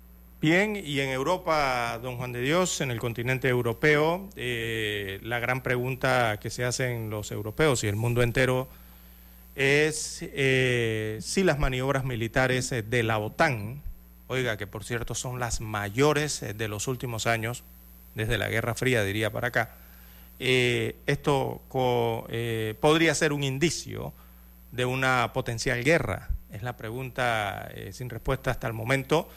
Eh, y de las amenazas que hay, ¿no? Porque también la inteligencia europea, varios países, sobre todo Alemania, habla de amenazas de Rusia eh, en contra de Europa.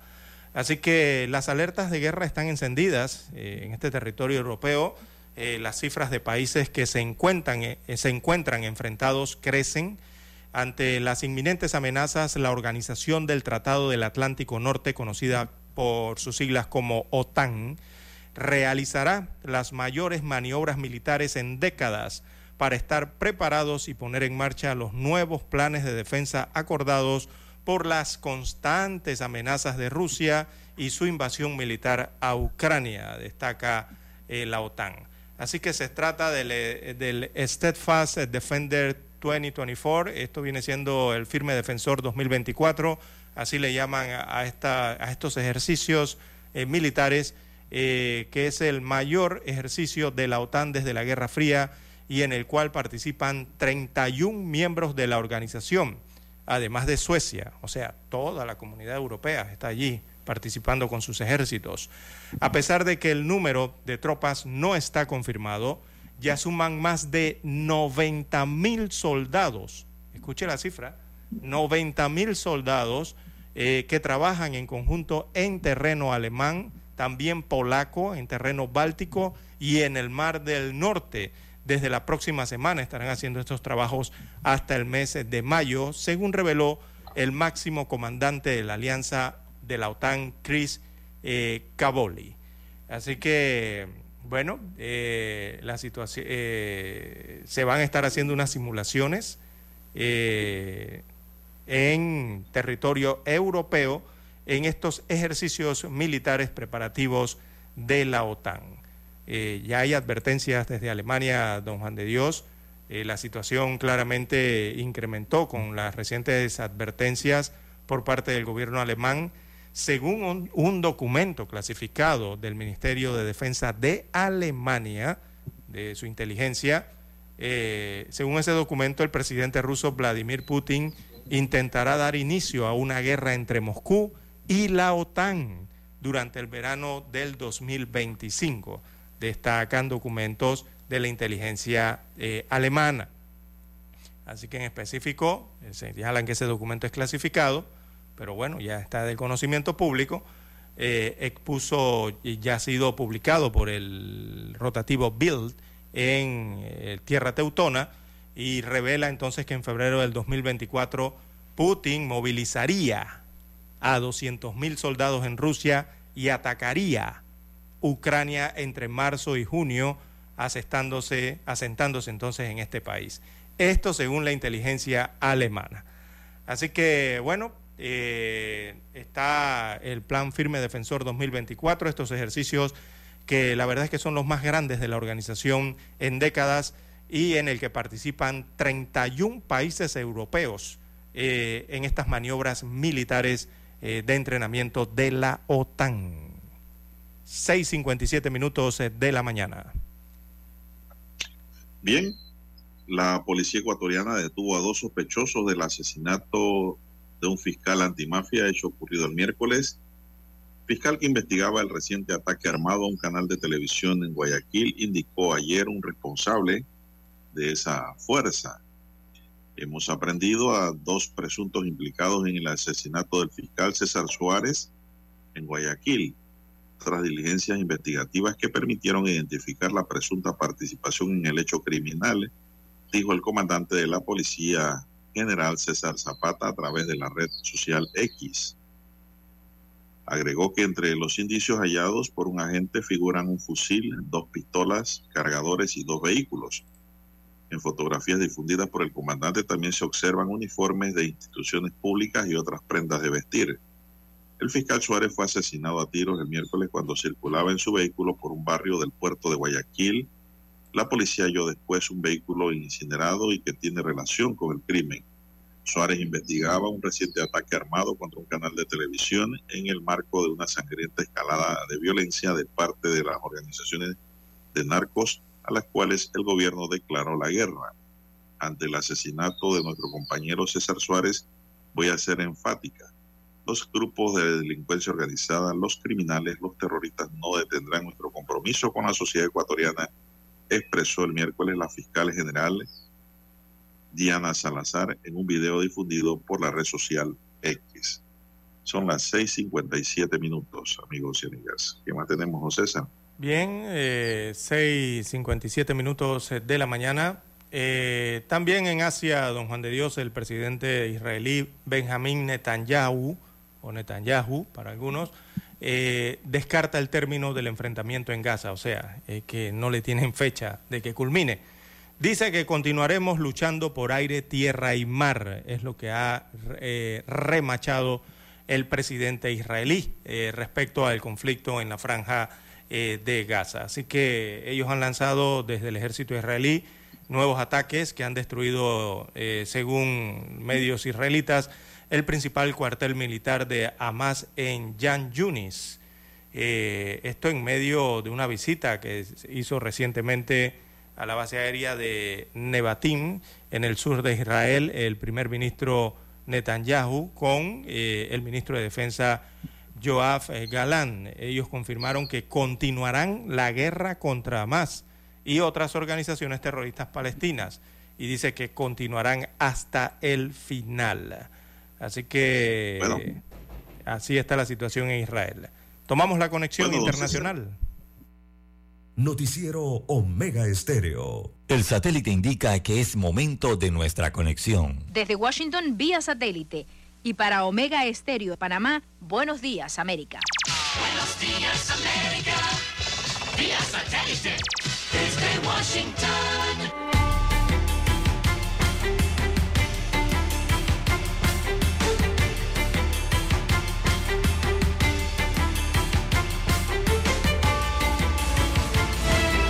Desde Washington les informa Henry Llanos.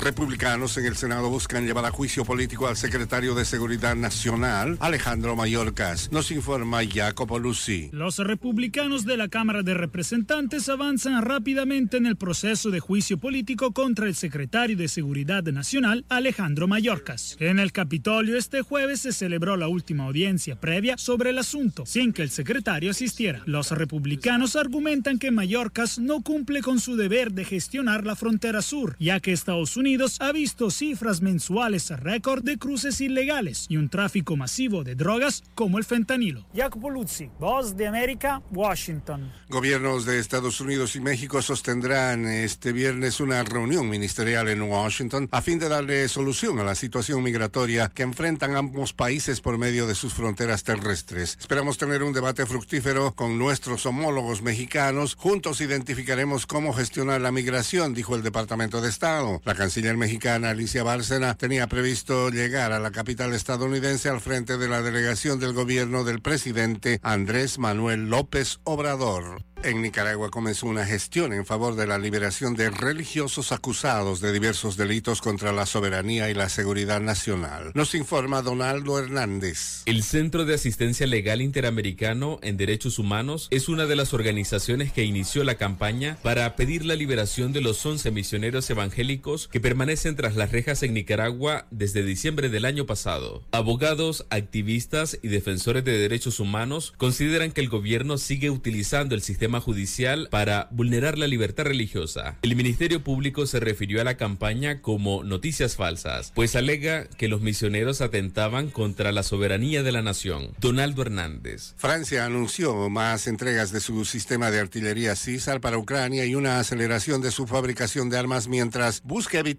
el desabasto de sus propias reservas militares y mantiene su apoyo al esfuerzo de Kiev contra la invasión de Rusia. La lógica de ceder material de las reservas está llegando a su fin, dijo el ministro de Defensa Sebastien Lecornu en entrevista con Le Parisien. De ahora en adelante la solución es conectar directamente las industrias francesas de defensa con el ejército ucraniano.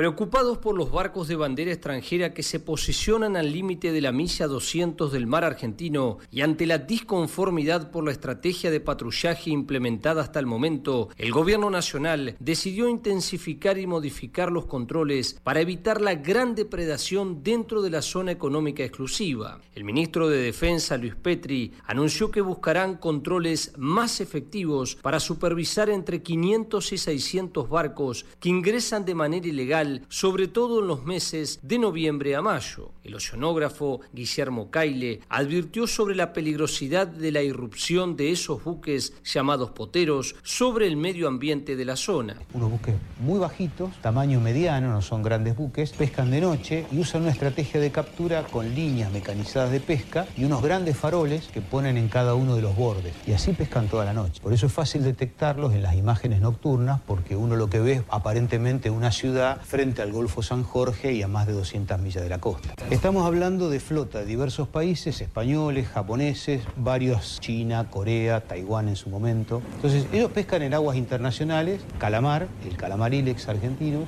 que es el que tiene mercado en el sudeste asiático. Mientras, el conservacionista Milko Schwartman señaló que es clave supervisar 4.800 kilómetros de mar abierto con toda la tecnología posible. Piratas ilegales que roban el pescado no solo destruyen el mar argentino, sino que dejan sin trabajo a miles de pescadores. Se ve afectada la mano de obra por todos estos barcos chinos que tienen combustible subsidiado, trabajadores esclavizados y que no cumplen con ninguna norma de, de protección al medio ambiente. El jefe de gabinete de ministros de la Nación, Guillermo Francos, al reunirse con autoridades de las provincias pesqueras, volvió a reconocer la importancia del sector y prometió medidas. Este es un sector importante para el país, que hay un sector industrial importante, que hay mucha mano de obra argentina, todos queremos proteger el trabajo argentino, proteger la pesca argentina.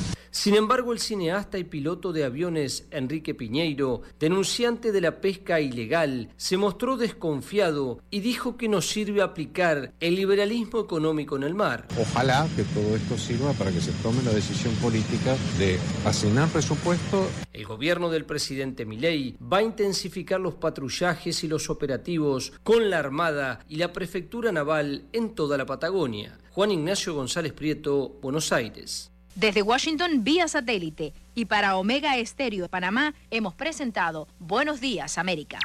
Buenos Días América vía satélite desde Washington. Omega Estéreo, cadena nacional. La ruta del verano es con Mitsubishi. Al comprar tu nuevo Mitsubishi, recibes estadías en dos hoteles de lujo, más 300 dólares en combustible y hasta 500 en bonos adicionales de Excel. Cotiza ya en MitsubishiPanamá.com. Noticiero Omega Estéreo.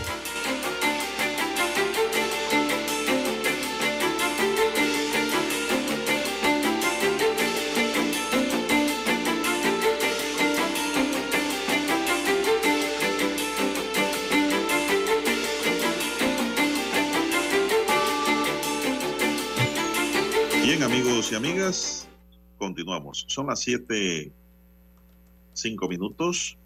Tenemos esta mañana la participación eh, del presidente de la Asociación Bancaria de Panamá, el distinguido banquero y abogado Carlos Berguido.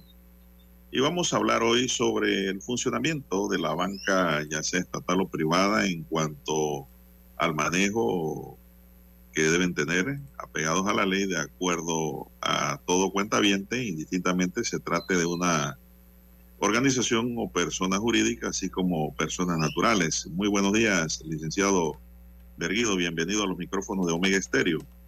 Juan de Dios, buenos días. Muchas gracias por, por la cordial invitación que acepto gustoso siempre. Bueno, esto, el tema en boga en Panamá y que mucha gente se pregunta y que usted tiene respuestas interesantes sin lugar a dudas en cuanto al manejo que le da la banca privada en su relación comercial o personal eh, con los cuentavientes, con los ahorristas, con los, eh, las personas que tienen algún tipo de relación comercial con la banca, ya que la actividad comercial marcada en la banca es precisamente eso, la actividad bancaria.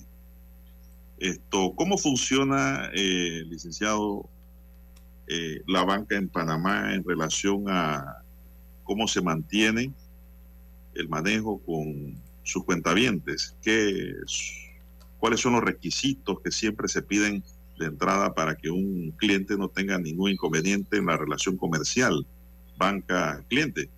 Adelante. Cómo no, Juan de Dios, muchas gracias.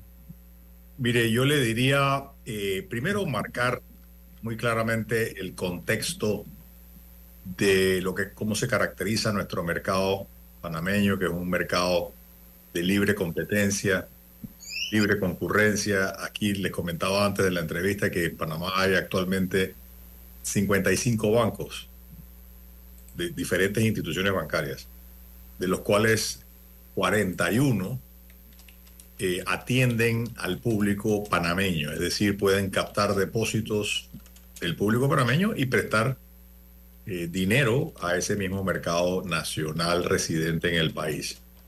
Entonces, es un mercado marcado por la libre competencia en las cuales cada cliente o cada persona que esté interesada en tener una relación bancaria tiene una amplia gama de opciones para escoger con quién hace banca o si hace banca del todo. Aquí hay gente que decide no tener cuentas bancarias y eso es parte del derecho que tiene cualquier persona, pero la mayoría de la gente yo diría que le conviene tener cuentas bancarias, pero lo interesante de Panamá, a diferencia de muchos otros países, es la gran diversidad de oferentes de servicios bancarios la, y, el, y el marcado nivel de competencia que hay en Panamá, lo, y esa competencia es la que ha generado pues que nuestro país sea uno de los más bancarizados de toda América Latina. Todo cliente entonces tiene derecho a escoger con quién hace banco y todo banco tiene derecho a escoger con quién hace negocios también, con quién hace, con quién, quién le presta sus servicios bancarios. Ahora bien, el, yo te diría que atendiendo a la segunda parte de tu pregunta, eh, quizás para Panamá yo, yo marcaría la fecha como un parteagua, ¿no? El, y, decir, bueno, cómo se hacía banca antes de, de los años 90, del final de la dictadura, y a partir de los años 90. Y hay que, y hay que hacer un parteagua no necesariamente con relación a la, a la libertad de escoger al banco, sino más bien de los requerimientos de hacer banca. A partir, y digo a partir de los 90, porque quizás a partir de los 90 es que el país adquiere ciertos compromisos internacionales con relación a la lucha contra el blanqueo de capitales. En esa época, muy relacionado con el delito de, de, de tráfico internacional de drogas o el tráfico de drogas nacional o internacional. Panamá incluso penaliza eh, y tipifica por primera vez un delito que, es, que se llama blanqueo de dinero, blanqueo de capitales. Eso antes de, antes de los años 90, cuando se promulga el, Código Penal a inicio de los años 90, ni siquiera existía eh, el tipo, no era un delito, pero a partir de los años 90 se convierte en un delito, el blanqueo de capitales. Y para poder evitar el blanqueo de capitales se exige que los bancos, principalmente en ese momento que quizás somos la punta de lanza de todo el sistema de cumplimiento, se exige a los bancos conocer al cliente y conocer sus actividades. Para conocer al cliente se exige, se pide, antes de abrir una cuenta bancaria, una gran cantidad de documentación, eh, de eh, información que lo que hace le da al, banco la eh, un caudal de datos que le permiten entender quién es ese cliente y a qué se dedica. ¿Para qué se pedía esto? Precisamente para evitar que se metieran en el sistema personas que tenían el perfil de estar dedicándose al manejo de, flujos de dinero provenientes del acto ilícito, en ese momento muy marcado, como digo, en el tráfico de, ilícito de drogas. esto es en los años 90, creo que la, la reforma al Código Penal que incluyó el, o que tipificó el delito de blanqueo de capitales, creo que es del año 94, si no me equivoco, quizás del 92. Lo digo yo porque estoy muy consciente de eso, porque yo en esa época trabajaba en un banco estatal y me, acuerdo que cambió por completo eh, la, la manera en que, se, en que se adquiría clientes, la manera en que se buscaban clientes y la manera en que se documentaban esas relaciones.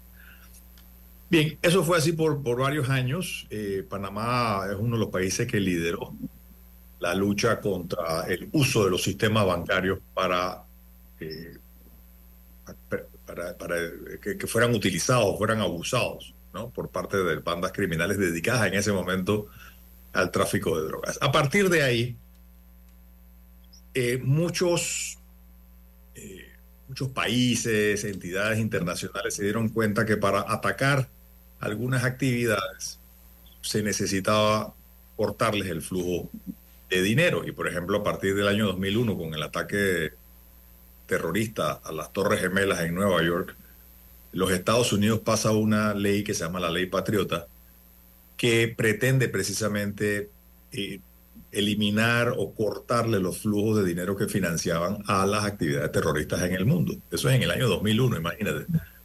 Eh, Panamá siempre se consideró un país bastante distanciado del, terrorismo, con otra razón, pero distanciado de actividades terroristas. Así que eso nunca nos llamó mucho la atención.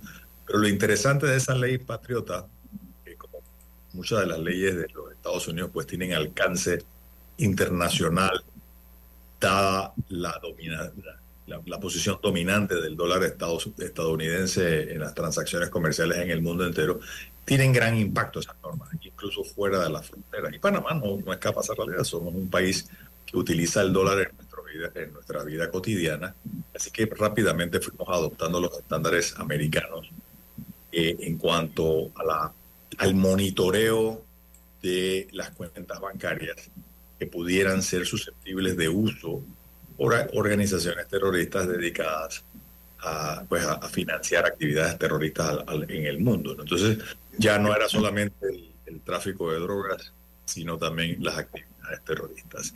Aparte, dígame. Eh, eh, eso es en cuanto al control previo ¿no? que establece la banca para poder eh, admitir a un cliente, ¿verdad? Yo diría que previo y no solamente previo, no solamente es para abrir la cuenta, sino para la continuidad de la relación. Los bancos Hacia allá iba a mantenerse permanentemente monitoreando las transacciones de sus clientes para entender cuál es la actividad que está desarrollando, cuál es la actividad que dijo que iba a desarrollar y si esas transacciones se compadecen o son consistentes con ese perfil declarado de la persona. Entonces, ¿qué pasa? A partir de ese, de ese momento, del año 2001, que se pasa la ley patriota y se, y se obliga a ampliar, ahora ya no solamente el, monitoreo sobre las actividades posiblemente relacionadas con el tráfico de drogas, sino que ahora también con el financiamiento del terrorismo. Luego se añade la, la proliferación de armas nucleares o armas de destrucción masiva. Y luego, para decirte, hoy en día son más de 20 los delitos tipificados y sus diferentes variaciones adicionales eh, o modalidades, más de 20 delitos que son considerados como precedentes al blanqueo de capitales. Entonces, eh, eso incluye hasta, hasta el delito ecológico, que hoy, hoy, bueno, no sé si lo que está pasando hoy en día con eh, la cantidad de humo que estamos respirando aquí en la ciudad de Panamá tiene que ser un delito o no, pero lo que te quería decir es que hasta los delitos ecológicos, la tala ilegal de árboles, por ejemplo, es, es parte de los delitos que podrían ser precedentes al blanqueo de capitales.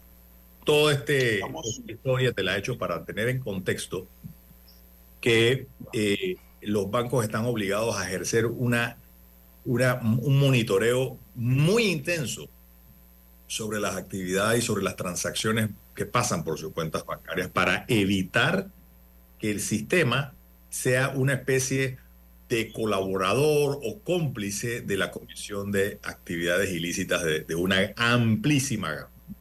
Entonces, ¿Qué criterios, licenciado, qué criterios utiliza la banca, sea privada o estatal, que son miembros de la asociación bancaria, eh, para cerrar una cuenta bancaria o llamar a sus clientes a capítulo o simplemente decir no vamos a seguir en la relación comercial? ¿Cuáles son esos elementos que utiliza la banca esencialmente para suspender esta relación? Bueno, eh, al utilizar los sistemas de monitoreo de las transacciones a través de las cuentas, eventualmente puede que algún cliente realice transacciones que se salen del perfil transaccional y eso lleva al banco a decidir, bueno, esto es una señal de alerta, no es una señal de alerta de que se puede estar utilizando la cuenta para, para usos distintos a aquellos que se, que se pactaron. Eso lleva al banco usualmente a tratar de, contactar al cliente eh, para que sustente las transacciones, el origen, fondos o el, o el destino de los fondos. Si la transacción no puede ser sustentada a satisfacción, entonces muchas veces lo que hace es o se bloquea la transacción en particular o se llega a la decisión de, de, de desistir de seguir atendiendo a ese cliente. ¿Por, por qué? Porque el, el, banco lo que tiene que hacer hasta eh, en, en, primera prioridad, segunda prioridad, tercera prioridad, es proteger al propio banco para proteger a los depositantes, para proteger los, los fondos de todos los demás depositantes que están ahí confiados al banco. Entonces, es importante mantenerse lo más alejado posible de actuaciones que pudieran de alguna manera eh, vincularlo a actividades ilícitas cometidas por los clientes a través del banco. Entonces, eso es un criterio muy importante ahora. ¿Cómo se aplican esas, esas, eh, monitoreos cómo se aplican las medidas de alerta. Pues eso es cuestión de cada banco. Cada banco tiene su propio sistema de monitoreo y cada banco tiene la obligación de cumplir con ese monitoreo y tomar las medidas que, le, que considere que son las correspondientes para su, su nivel de administración de riesgo. ¿no? Es decir, eh, no necesariamente tiene que haber una investigación o un delito eh, para que un banco suspenda o cancele una relación comercial con un cliente, licenciado Berido. Bueno, basta solo la sospecha. De hecho, de hecho, la sospecha es la que lleva muchas veces a los bancos, si acaso no, no logra sustentarse una transacción, una actividad, el banco está obligado a reportar esa transacción a lo que se llama la unidad de análisis financiero, que es una, una inteligencia financiera que trabaja en el país y ellos, a través de un análisis mucho más profundo, son los que deciden si la información que ha sido compartida con ellos a través de ese reporte de operación sospechosa hace mérito para ir a una investigación judicial ya eh, de otro nivel. Entonces, claro, la relación de, de clientela eh, o la relación de, prestación de servicios profesionales entre un banco, de, servicios comerciales entre un banco y un, y un cliente, pues en realidad eh, no necesita que haya la comisión de un delito, sino más bien es la aplicación de un criterio subjetivo del banco, pero basado pues en estos monitoreos que te comentaba y la aplicación y la contratación del monitoreo transaccional con las señales de alerta en cumplimiento de la ley, la que debe llevar al banco a, tomar una decisión informada, ¿no? Y una decisión que no sea una decisión a la ligera, de decidir si continúa con una transacción específica o con una relación bancaria específica. Eh, no existe tal cosa como, como una, una regla que obligue a cerrar cuentas. Lo que sí hay es una obligación de si, si el banco sabe o se da cuenta o tiene sospechas suficientes de que se está cometiendo un delito, el banco debe entonces proceder a evitar que su sistema, su cuenta, sea utilizado para la comisión de un delito o una actividad ilícita, claro. Pero la sospecha, recordemos que el delito no va, no va a, a, ser calificado como tal hasta que, la, hasta que el órgano judicial lo decida. Y eso puede pasar años. Pueden pasar muchísimos años. Puede pasar, desde que se inicia una, un reporte de operación sospechosa, se pasa a la Procuraduría, se va a los tribunales, es condenado y quizás eventualmente hay una, una apelación. Pueden pasar años. Pueden pasar años. Entonces, eso, ese hecho de que, de que no sea calificado como un delito hasta que el tribunal lo decida, no es excusa para que un banco, teniendo las señales de alerta y habiendo contrastado con su, su, sistema de monitoreo, no tome medidas para evitar que el banco sea partícipe o copartícipe de la comisión de un delito a través de, del uso eh, malintencionado de su de sus cuentas Vamos a hacer una pequeña pausa aquí, licenciado Berguido, para volver con el tema que se torna interesante. Con mucho gusto. ¿Quieres anunciarte en Omega Stereo, pero no sabes cómo? Solo llámanos o escríbenos al 6675-0990 y buscaremos la mejor opción para tu marca, producto o empresa. Ya lo sabes, 6675-0990. No esperes más. La ruta del verano es con Mitsubishi. Al comprar tu nuevo Mitsubishi, recibes estadías en dos hoteles de lujo, más 300 dólares en combustible y hasta 500 en bonos adicionales de Excel. Cotiza ya en MitsubishiPanamá.com. Omega Estéreo, cadena nacional.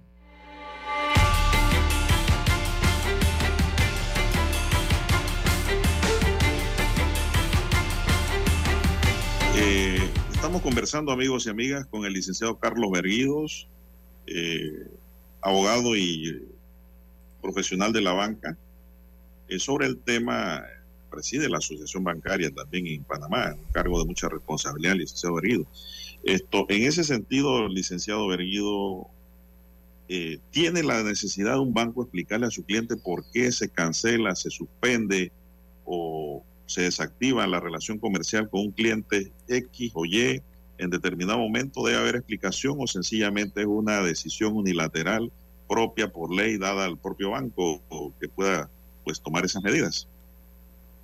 Mira, en realidad cuando se trata de un cierre que está relacionado con la posibilidad o la sospecha de la comisión de un delito, el banco tiene prohibido explicarle eso al cliente. ¿Por qué? Porque al explicarle al cliente podría ponerlo en una de que hay una investigación judicial en su contra por parte de las autoridades. Entonces eso está incluso hasta en la ley, ley 23 del año 2015, si no me equivoco, y antes de esa había una ley precedente que ya lo prohibía. No se le puede decir a un cliente, oye, te voy a cerrar la cuenta por tal razón, o te la cerré porque hay una sospecha de que estás utilizando eh, la cuenta para un delito. ¿Por qué? Porque eso sería como decirle a, una persona bajo investigación, oye, cuídate, ¿no? Ponte en alerta, huye de aquí, saca tu plata, vete. entonces eso está prohibido. Ahora, recordemos que también hay, hay cierres de cuentas por parte de clientes o por parte del banco que son absolutamente voluntarios y no tienen que obedecer a ninguna otra razón.